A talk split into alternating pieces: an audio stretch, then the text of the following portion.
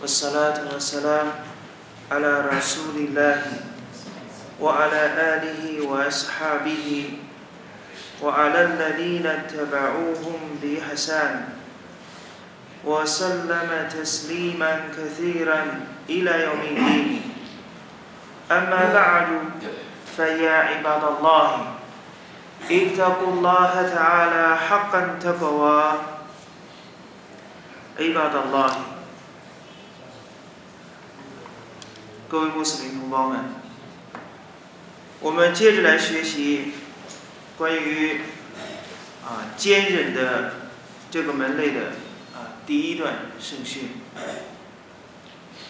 我们昨天学习到了，沙利斯拉特斯拉姆说：“Subhanallahi walhamdulillahi。”这两句话 充满了在诸天和大地间的一切。Wasalat nur，拜功是光明，施舍是明正。今天我们接着来学习。Wasabru 对呀，这个坚忍就是对呀，就是光辉。我们昨天已经简单的提到，在尊贵的《古兰经》当中，阿拉叙述，他使太阳成为对亚，使太阳成为光辉的，使月亮成为光明。我们分析了，通过分析这两个被造物，太阳和月亮的本质。我们就可以领会到对“亚物”光辉和光明这两个词的不同，从而也告诉我们礼拜和 sabr、礼拜和坚韧这两件啊这两件事情，同样也是有很大的区别。为什么呢？因为圣人阿里伊斯拉特萨拉姆说：“我舍不如对亚乌，坚忍就是光辉，坚忍就像太阳的光辉一样，它不是仅仅的是一道光明，而拜功是努尔，拜功是光明，这个光明。”有抽象意义的光明，同样也有实质的光明。在今世，拜功能够警醒我们，反省我们自身，能够帮助我们制止罪过，能够让我们想起与安拉苏哈纳和塔拉之间的联系。但是我们要注意。拜功如果没有坚忍做前提，拜功是很难对一个人而言，拜功是难以胜任的。所以，伟大的安拉苏巴哈纳胡塔拉在尊贵的古兰经当中说：“我斯塔伊努比萨布里瓦萨拉提，你们应当以坚忍和拜功。”祈求援助，寻求援助。大家注意，阿拉姆苏巴哈纳胡瓦塔拉在这里提到两件事，一个是坚忍，一个是拜功。用这两件事，借助这两个塞拜布，向阿拉苏巴哈纳胡瓦塔拉求援助。各位穆斯林同胞们，谁在前，谁在后呢？安拉把坚忍放到了拜功的前面。你们首先以坚忍，其次是拜功，寻求援助。所以这一段古兰经也告诉我们，任何的功修，心灵上的功修优先于行为上的功修。我们一个人要礼拜。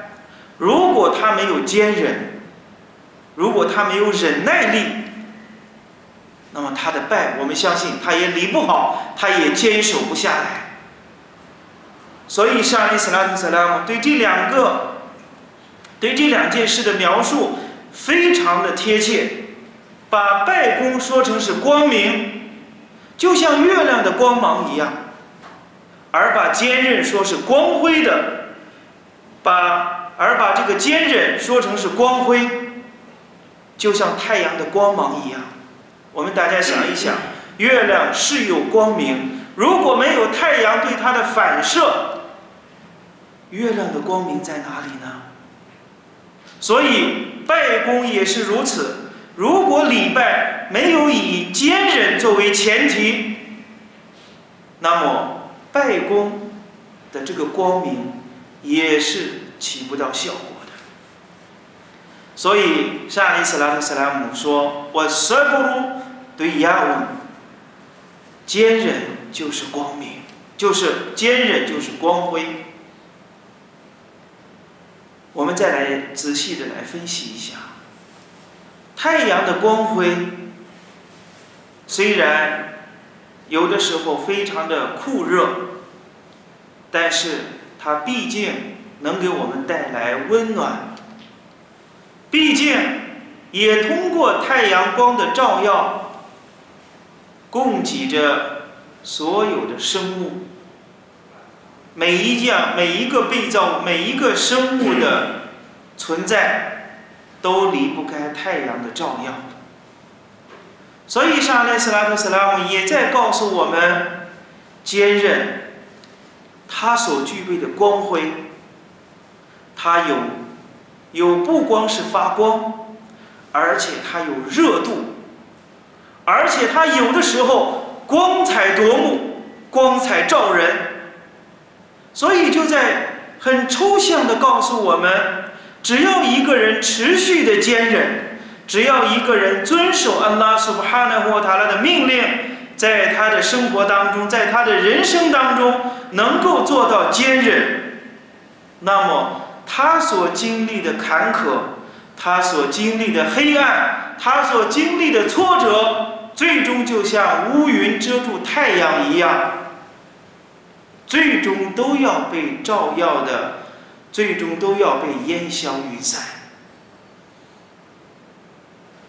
太阳的光芒，所以我们想一想，众圣门弟子拉对拉法安公，他们在使者阿里·斯拉特斯拉姆为圣的十三年开始的最初的。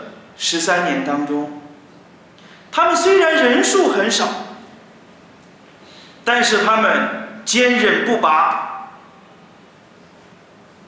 他们经历了许多的挫折，忍受了饥饿，忍受了干渴，忍受到了多神教徒对他们的折磨、摧残，忍受了多神教徒对他们的经济制裁，依然没有放弃自己的信仰。就这样的一种坚韧，虽然我们看起来十几年默默的承受，十几年默默的承受多神教徒对他们的摧残折磨，没有一次穆斯林没有进行过一次报复性的行动，只是到了麦迪那之后，局势发生改观之后，穆斯林才进行。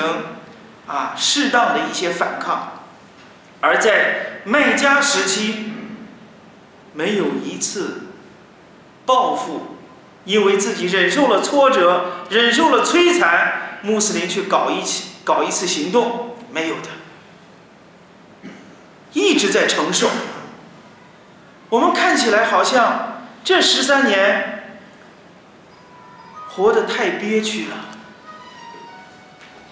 太难熬了，但是大家注意，正是这十三年的坚忍，给多神教徒的心中留下了不可磨灭的印记。这些人，再难熬的日子都过来了。等到麦麦迪那时期，真的有一天在疆场上两军对阵的时候，我们可以想象一下，真的有一天穆斯林和多神教徒们在战场上相遇了，害怕的不是穆斯林，心中有 rab 有恐惧的不是穆斯林这一方，是谁呢？是多神教徒。为什么？因为穆斯林最苦难的时光、最苦难的时间。已经过去了，多神教徒们该害怕了。这些人，我们过去如此的摧残他们、折磨他们，让他们忍受饥饿、经济制裁他们，他们都没有放弃自己的信仰。今天他们的处境比过去、比若干年前好了许多，他们还能放弃自己的信仰吗？绝对不可能。所以。就这种坚忍所带来的这种毅力，这一种气势，就令多神教徒闻风丧胆。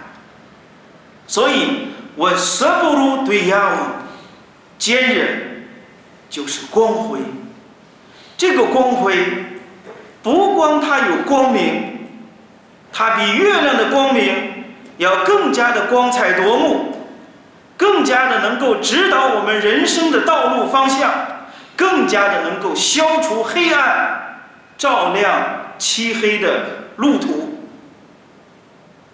而且它有热度，它的这种炙热的这种啊热情，可以暖化所有的啊冰冷的心灵，所以坚韧对亚文是光辉。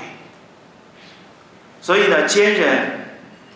除此之外，这是我们呢在今世在社会生活当中它的意义。只要一个人坚忍不拔，只要一个人呢能够有这一种坚忍的品德美德，那么他的人生的道路就会啊不同凡响，非常的精彩。除此之外，坚韧。同样也是我们信仰坚定的一个最重要的体体现。同样也是一个人了解安拉苏布哈纳胡塔拉程度的体现。同样也是一个人完全成竹在胸的一个成熟的体现。凡是能够坚韧的人，他的思想，他的决策。他的处事的能力都是相对成熟的。为什么这样说呢？我们举一个例子，在孩子很小的时候，婴幼儿时期，他什么事情都不懂，道理你也给他讲不清楚。当他生病的时候，你带着他让医生给他治疗，你喂他苦药。他不喝，本能的排斥这个味道不好，我就要排斥，又哭又闹，给他打针，他会拼命的去挣扎。我们有没有见过一个成年人吃药的时候，落痛哭流涕，打针的时候又是流泪，又是痛哭，又是挣扎？没有的。为什么？因为成年人知道。良药苦口利于病，他知道这个道理，他知道打针的时候虽然痛苦，但是从因素的方面有可能消除他更长久的痛苦，所以他能忍承受，他能坚忍下来，而小孩子他不懂。说白了就是什么呢？就是一个懂得道理，知道将来会更好。而一个小孩子呢，他不懂得道理，他本能的去排斥，他也不知道这个药或者这种针打下去之后会治他的病。所以，有知识的人和没有知识的人截然不同。所以，著名的伊玛目伊布努盖伊姆拉希马布拉姆给我们提到了三种人的三种境界。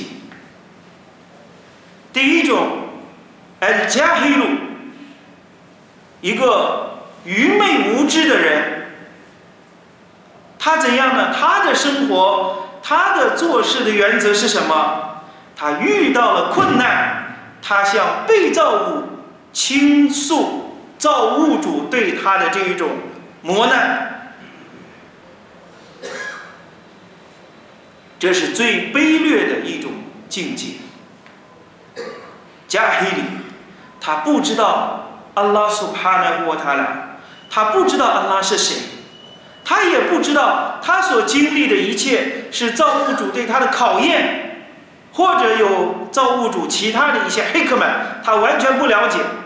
所以，加黑路愚昧的人，他向被造物倾诉造物主对他的磨难，见谁给谁说：“我的人生如此的坎坷，我怎么如此的困难？”我这个考验为什么如此的巨大？别人比我过得都好，他只看到了别人风光的时候，他没有看到别人不如他的时候。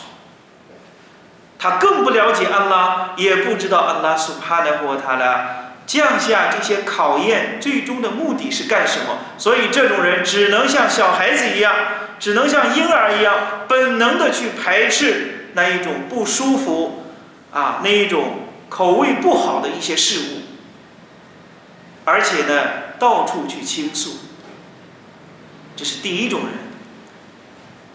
加黑无知的愚昧的人。第二个等级的人呢，是他向造物主，注意这个啊，这个角色，这个这个对象的变化，他向造物主倾诉。别人对他的心亏，他向安拉去做祈求，向安拉苏帕纳或他做杜阿伊，主啊，某某人亏了我。当然了，伊斯兰的教法允许被亏的人向安拉去求救，这是可以的。因为圣训当中也告诉我们，安拉苏帕纳使者阿里斯拉图萨拉姆对摩阿子说道：“我一言哄，我杜阿乌麦子鲁姆。”你应当谨防，啊，你应当谨防被亏者的祈祷，因为被亏者的祈祷在他和安拉之间没有任何的阻碍。这是第二种人，他向造物主去倾诉，某某人亏害了他，向安拉去倾诉，这种人能好一些，比第一种人要优越许多。为什么呢？他能够知道。有困难的时候，想起造物主，想起安拉苏巴哈纳和塔拉，向安拉去倾诉，想把自己的诉求告诉给安拉苏巴哈纳和塔拉。这是第二种人，但是他不是最高等级的人。最高等级的人是什么呢？阿拉尔马拉提布，最高等级的人是，他向造物主。控诉他自己，他遇到了考验，他遇到了磨难，无论是身体上的，还是家人当中，还是在自己的生命和财产当中，遇到了考验，遇到了百料，遇到了磨难，他怎样呢？他向造物主去控诉他自己，他自己是被告，自己向安拉去控告自己。因为阿拉苏巴哈纳或他俩在古兰经当中告诉我们说道：“我们爱沙白库明目随白听，法比玛开塞白子爱地库。你们所遭遇的一切磨难，都是由于你们双手造成的。我亚夫安凯西尔，就这，安拉还已经把许多的都原谅了。”古兰经所提到的，我们遭遇的磨难，是由于我们双手造成的，是不是一对一的？是不是我们犯了一件罪，安拉就给我们一件磨难呢？是不是两者成正比的？罪有多少，磨难就有多少呢？不是的，我亚夫安凯塞了，安拉已经把许多的都原谅了。只是把我们所犯的一点点罪拿来在今世给我们来回报，提醒我们、警告我们，我们错了。所以最高等级的人，他遇到了磨难，他向安拉控告他自己，向安拉去忏悔。所以塞勒芬·萨利哈，清廉的前三代，他们对坚忍的这个啊款项。以及呢，他们所经历的磨难，理解的是非常的啊深奥，啊非常高深的。三月份萨利哈提到，当我想违抗安拉的时候，我就会发现，我骑的我骑乘的坐骑也不听话了，我还会发现。我的奴仆也不听我的使唤了，我还会发现我的孩子，他也不听从我的命令了。我们大家仔仔细来想一想，三来分十二里哈，不是说我干了一件罪，不是的。当我想犯一件罪的时候，他就会在自己的身边发现许多迹象。自己身边的环境，自己身边的一些被造物情况都已经可以说都几乎面临失控了。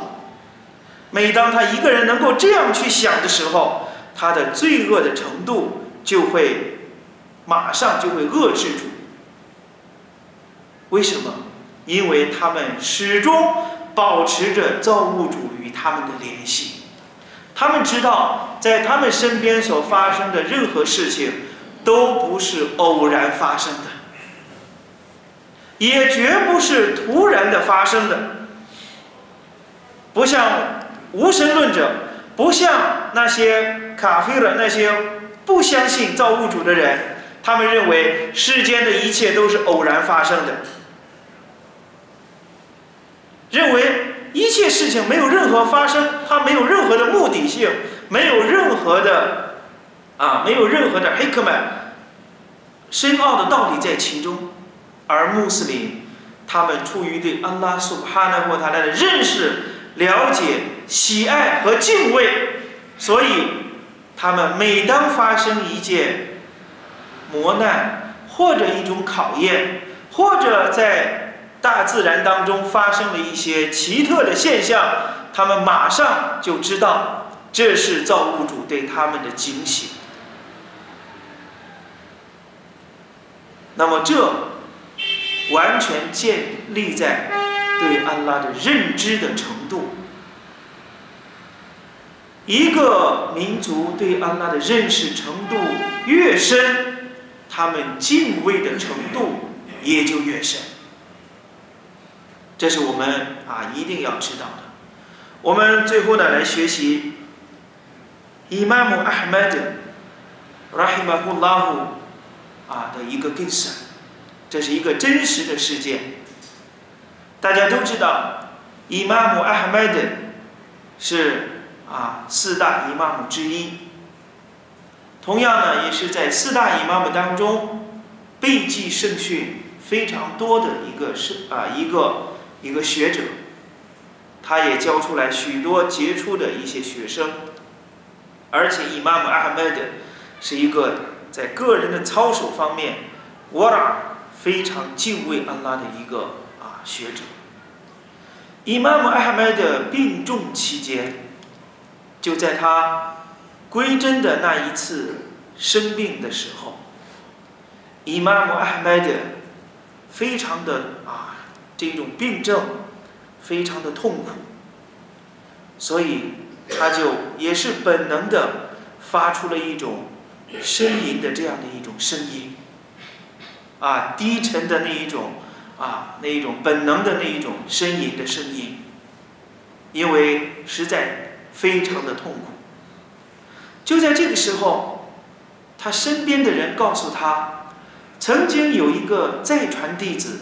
名叫塔乌斯伊布努凯伊萨尼，这个再传弟子的一个主张。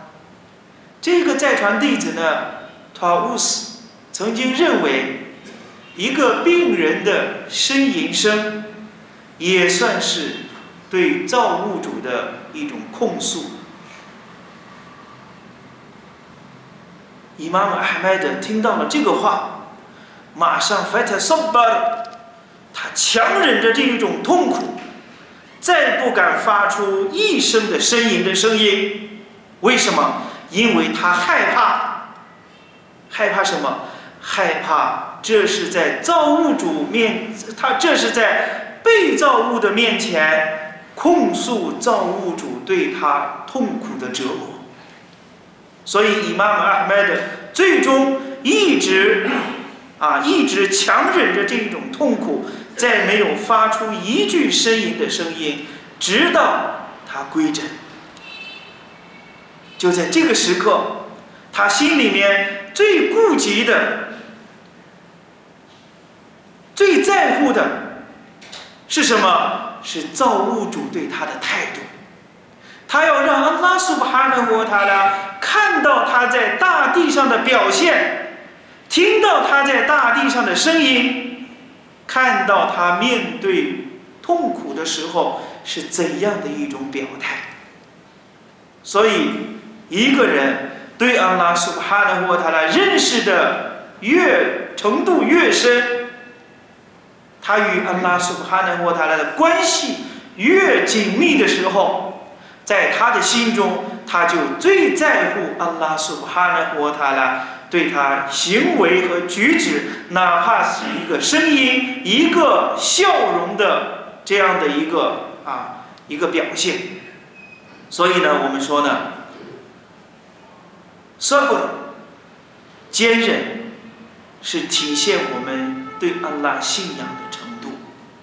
所以，沙利斯拉姆斯拉姆说呢：“我说不如对亚文，坚韧就是光辉。”祈求伟大的安拉，苏巴哈纳胡瓦塔拉给予我们陶菲格，在我们的生活当中给予我们安宁，给予我们平安。我们不敢向安拉去祈求，主啊，求你考验我吧，因为任何人都不可能、都不敢保证他能经历安拉对他的考验，他能经得起安拉对他的考验。所以，沙利斯拉特斯拉姆对圣门弟子说：“你们应当向安拉祈求安宁，祈求安康。”没有事情的时候，不要惹是生非，不要主动的、主动的去要求安拉对你考验，你经受不起。沙利萨拉特萨姆告诉圣门弟子：你们应当向安拉祈求安康，但是，一旦当你们相遇敌人的时候，fight the battle，那么你们应当坚啊，你们应当啊坚定自己的步伐。所以呢，我们呢。